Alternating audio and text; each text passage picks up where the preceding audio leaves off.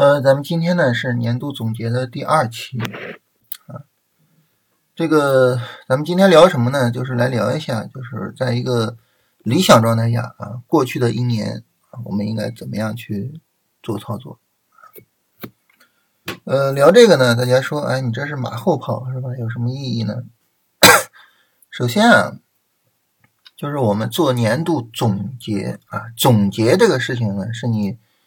回头呢，往后看，那它肯定是马后炮，对吧？你做总结，这百分之百是马后炮啊。那这是呃，首先一点。其次呢，这个马后炮它有什么用呢？马后炮的时候，因为我们是一个呃上帝视角，是吧？所以我们嗯所总结出来的这个啊，我我该怎么做？怎么做？怎么做？怎么做？是一个非常理想的操作状态。你把这个理想的操作状态总结出来之后啊，你就能够知道啊，你距离你的理想状态有多远，然后你和你的理想状态的差距主要差在哪儿，这些差距能不能弥补，怎么去弥补，这些都有了，是吧？那有了这些之后呢，其实你就可以怎么样，就找到自己前进的方向了。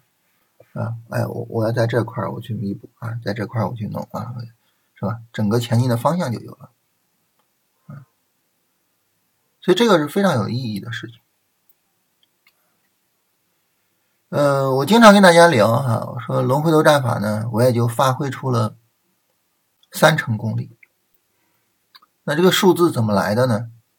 实际上就是，呃，每年去复这个盘啊，每个月去复这个盘。然后呢，得出来理想的状态，然后看看自己和理想状态的差距，对吧？在这个过程中就能看到有哪些是自己做的比较好的部分。嗯，你比如说对于这种大势的判断，对于主线板块的判断，基本上没有什么问题，很少说有哪些板块走的特别好，但是完全不在我们的视野里边，几乎没有。嗯，这些部分做的比较好。哪些是我做的比较差的呢？你比如说一个典型的就是操作风格问题。我的操作风格呢属于比较比较怂的操作风格，所以呢，在 市场下跌的时候呢，我能尽量的少亏一些；但市场上涨的时候，有有有时候跟不上，仓位不够或者什么跟不上啊。在这个时候呢，就是你就会去思考，就是说，哎，这些东西我怎么去处理？啊，怎么样能够尽量的去解决这些问题？啊，你比如比较怂这个东西呢，你从人性的角度解决是吧？从操作风格的角度解决很难解决，啊，人性难改，对吧？啊，那怎么办呢？是吧？所以我我觉得我们去年一个很大的进步是什么呢？就是呃，把交易的重心放到了资金的配置上。在很大程度上缓解了这个问题，啊，没有彻底解决，但是在很大程度上缓解了这么一个问题，啊，所以首先要跟大家聊一聊这个资金的配置，啊，什么叫资金的配置呢？说白了哈，就是你在任何一个时点上，比如我我随便瞄一个时点啊，你在任何一个时点上，你的总仓位有多少？就你整个账户的总仓位有多少？然后呢？这个总仓位里边，中长线的仓位有多少？短线的仓位有多少？超短的仓位有多少？啊，这个呢叫资金的配置啊，资金的分配问题啊。所以这样整体上呈现下来是一个什么呢？就是呃，说哎，我整个账户账户总资金是多少钱？这里边应该有多少是现金？有多少是中长线持仓？有多少是投机的持仓，包括短线和超短的？你这样理一下很清楚，啊，你把这个东西搞明白、搞搞彻底之后呢，你比如说，哎，中长线的资金啊，很长时间是不用动的，它作为一个压仓石，是吧？呃，我我有一个仓位的下限，这个仓位的下限确保了我你再怂也怂不到哪儿去，很大程度上缓解了我的问题。那为什么？能够把这个这个资金配置这个问题提出来，并且呢去解决它呢？这个和我做现在在做资资产管理啊，通俗讲在做私募有很大的关系。你在做个人账户的时候啊，呃，你要赚的是绝对收益，所以这个时候我不用去管大盘的涨跌，不用什么，就是你比如说大盘翻倍了，可能跟我也没有关系啊，跟我有关系的就是我的账户是赚了多少钱啊，只要账户是赚钱的，那当然就很满意，是吧？但是呢，做资产管理呢。呃，其实你就需要去重视什么？重视相对收益。所以重视相对收益呢，就是你比如说大盘暴跌的时候，其实净值有一些下跌，大家都能理解，很正常，是吧？大盘这么跌，谁也没办法。你你又不可能说所有的大盘下跌我都能够提前空仓，这也不现实，对吧？然后大盘上涨的时候呢，也能够跟上大盘上涨的节奏，就是大盘涨。我可能没大盘赚的多，但是呢，大盘涨我也得是涨的，就是在这两点上啊去跟上，那么就能够把这个相对收益做好。那么你要去做相对收益，这个时候呢，呃，你能够看到什么板块，能够抓住什么股票啊，这个可能就没有那么重要，呃，那么资金的配置就变成了一个极其重要的问题。所以呢，我们在过去一年呢。就是研究资金配置研究的比较多，并且呢，慢慢形成了一个立体化的操作方式。我们今天要聊呢，也是在聊啊，说这种立体化的操作方式，从理想状态下，它的整个操作会是一个什么概念？什么叫立体化操作呢？就是我刚才说的啊，这个仓位在中长线仓位和投机仓位之间去做分配啊，这就是立体化的操作方式。然后你整个的持仓有的是一些。中长期的持仓，有的是一些短期的持仓，啊，然后呢，你就可以去，啊，在这之间去调整仓位，啊，那么中这个中长线的持仓呢，都在波段下跌展开之后去进，啊，所以最早从这儿开始进，这个呢，到这个地方基本上一个波段下跌就展开了，啊，所以我们在这儿就可以去做中长线持仓了。啊，就可以慢慢去进了。无论是通过定投的方式还是什么方式去，就可以去进。这也是为什么我说，就是在市场下跌的时候，肯定会有一些净值的一些个降低啊，就在于中长线持仓上。然后这个呢，到这儿基本上就可以开始了啊，整个波段下跌就展开了。所以这是中长线的这个方面。当然，我我这儿就只针对上证来来比划了。如果我们换一下指数会不一样。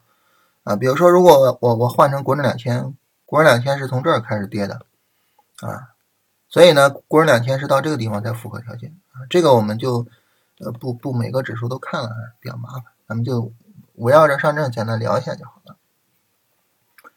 这是中中长线持仓的部分啊，这个部分呢是在波段下跌中，波段下跌的过程之中就开始做，然后慢慢的去往里投啊，然后慢慢的去构造一些中长线的。持仓的仓位，呃，所有的投机的部分呢，全部都是在不断上涨的时候去投，啊，全部都是在不断上涨的时候投，所以这个时候就会形成一个什么情况呢？就波段下跌的时候，仓位是慢慢增加的。这个时候你说，哎，我我我想要就是比较快的去调配仓位，比较什么的，做不到。为什么？因为你需要按照你的。提前定好的定投计划，有节奏的慢慢的去往里投这个定投的资金，所以它的速度没有办法加快，啊，或者反过来说，啊你的速度如果太快了，它就不对了，啊，所以就是不会太快啊，这是这个方面。但是呢，一旦市场进了波段上涨，这个时候呢，就意味着首先你的中长线持仓的持仓水平基本上就确定了，因为在波段上涨中。一般就不会再去反复的去进场了，是吧？所以你的持仓水平基本上是确定的，啊，中长线的持仓水平确定，这个时候仓位调配就主要根据谁呢？根据投机的仓位。好了，当你根据投机的仓位去做仓位调配的时候，这个仓位调配，它它的速率就可以快一些。什么意思呢？你比如说，你说我现在是一个四成仓，啊我觉得行情这么好，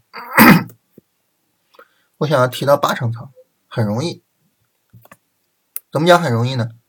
一个超短的回调，市场一个超短的回调，三十分钟短线的回调，我就可以直接上四成仓位，然后仓位啪一下就到八成了。啊，所以在波段上涨中呢，这个仓位的波动啊就可以比较灵活，因为你可以去做投机仓了。波段下跌的时候没办法做投机嘛，就导致这个仓位相对比较笨重啊，可以调整的地方不多啊。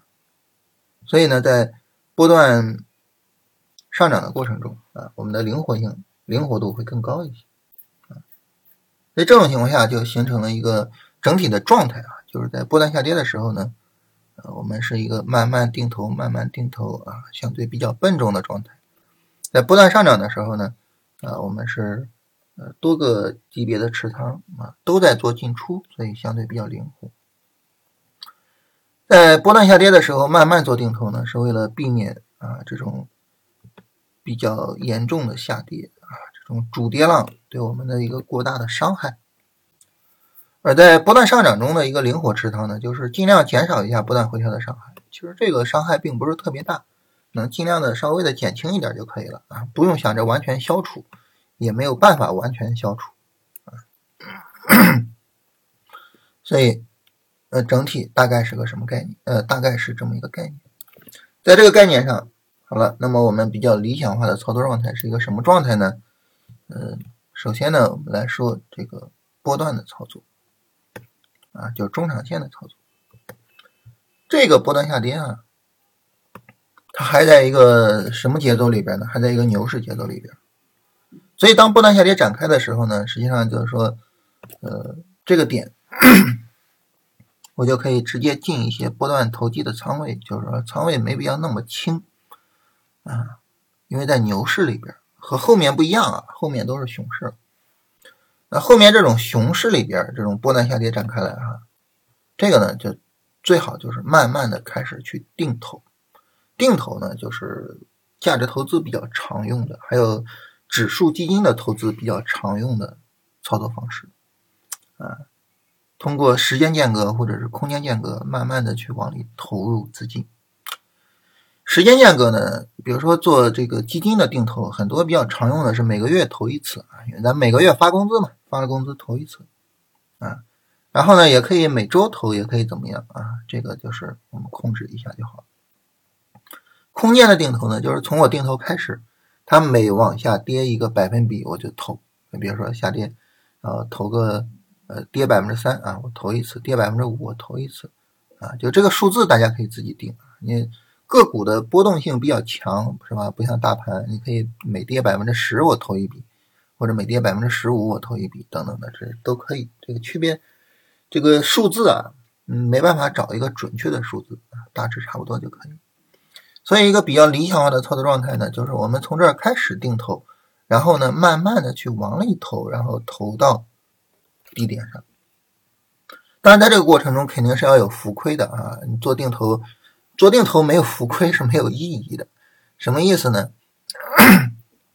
你比如说你一个一百万的账户，你说我定投啊，每次投一万块钱，然后我就做各种技术分析，做各种画各种图，哎呀，哪是最低点呢？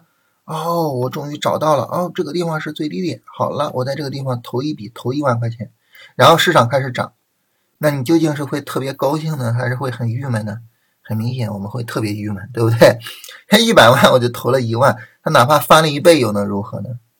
所以呢，做定投呢，被套是一件好事情，而不是坏事情啊！我在这儿投一万，啊，往下跌了，我再投啊，这再投，继续投，不断的投啊，然后呢，呃，到市场真的跌到最低点的时候，比如说我已经投了呃二三十万、三四十万了，是吧？然后那这个上涨呢，对于我来说就有意义了，是吧？假如说我手里边有三十万定投的持仓，那这个三十万定投的持仓对我来说就有意义了。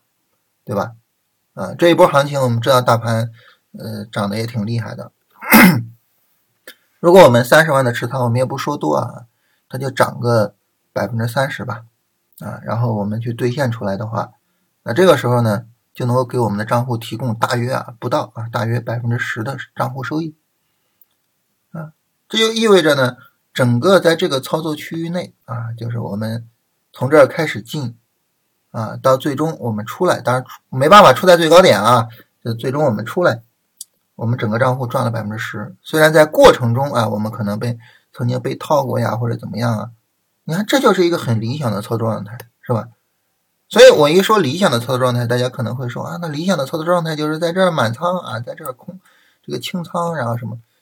这不是 理想的操作状态，这是这是一个梦想中的操作状态啊！梦想跟理想还是有差距的，对不对？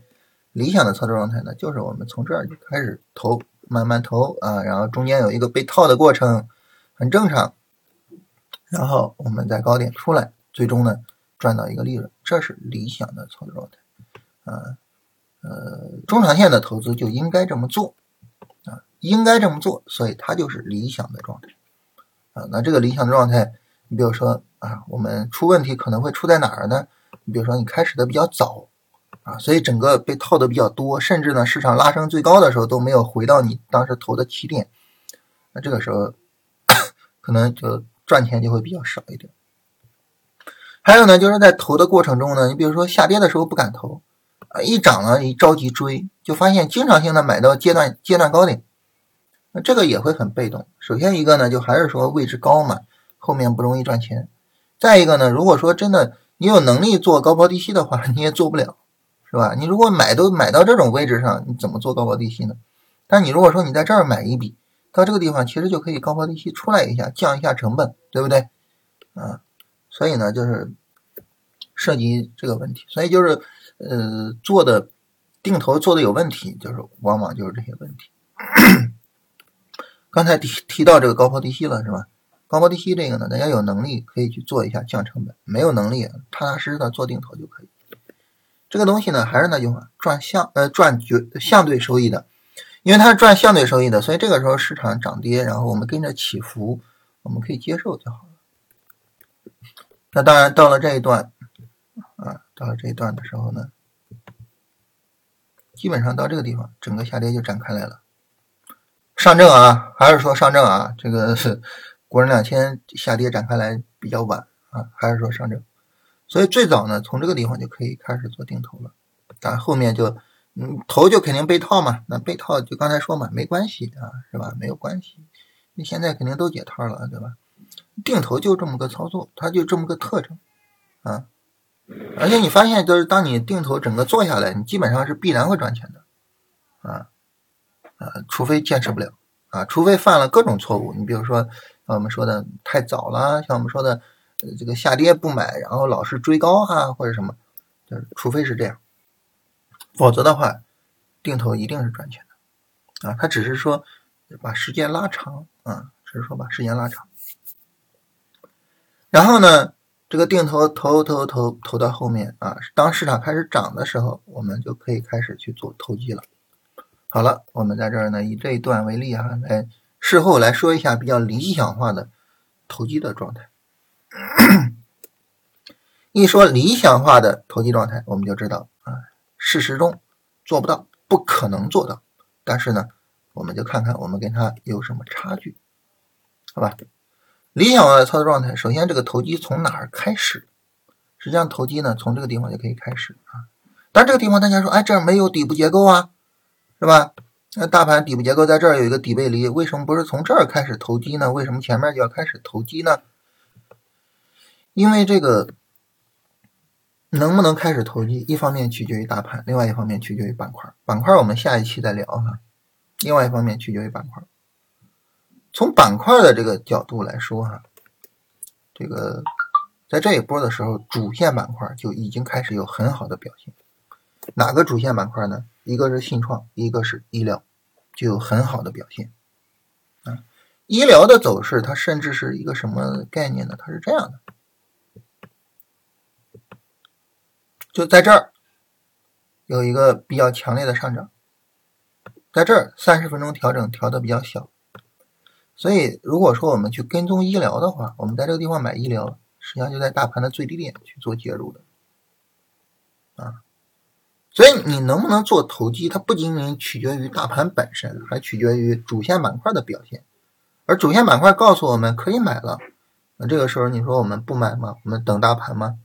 也不是，是吧？该买了啊，所以是这么一个情况。该买了之后呢，它会有两个情况。第一个情况呢，就是 整个主线板块在后续的不断上涨中没有变过。这是第一种情况啊。我们这一次就没有变，是吧？光伏一直引领着市场啊，还有光伏的那些子板块啊，一直引领着市场。但在这个行情里边发生过变化啊，发生过变化。医疗从这儿开始涨，大涨到这个地方，然后就开始震荡，然后最近才开始涨。信创呢，从这儿开始涨，大涨到这个地方，然后开始调，往下深调，然后最近才开始涨。那么在他们横盘的时候，在他们调整的时候，谁表现比较好呢？在这个过程中，主要是消费表现比较好。因为整个这一波行情的驱动主要是疫情管控的一个优化所带来的，那么这个时候呢，就意味着消费会引领市场，那尤其是像其中的白酒。而当经济修复整个的一个预期比较高的时候呢，这个时候，呃，经济生活中非常重要的一个部分就是金融这个部分表现也会比较好，所以在这一段时间，哪个指数表现比较好呢？就是上证五零，上证五零表现比较好。所以这里边呢，就发生了一个事情，发生了什么事情呢？主线板块的变化，主线板块从这个这个医疗，从信创切换到了像酒啊，像什么？那这个时候我们是不是要跟上这种切换？所以理想状态就是我们能够反应过来，能够发现。哎呀，这个市场的主线变了，啊，而且呢，在五零的内部其实也有变化。这一波行情的时候，房地产是最强的；在这一波的时候呢，酒是最强的，食品饮料是最强的，啊，就这种变化，我们能够及时的发现，这个很重要，啊，所以理想状态就是我们发现并且跟上了这种变化。我们在前面去赚医疗的钱，去赚新创的钱；我们到后面去赚房地产的钱，再往后我们去赚酒的钱。理想状态是这个。这么一说，我们就知道我们距离理想状态有多远，是吧？但投机这个事情呢，对自己的要求呢，就是得高一点。所以这个时候，就是对于板块的一种敏感的反应，这个是比较重要的啊。那整体上是这样啊。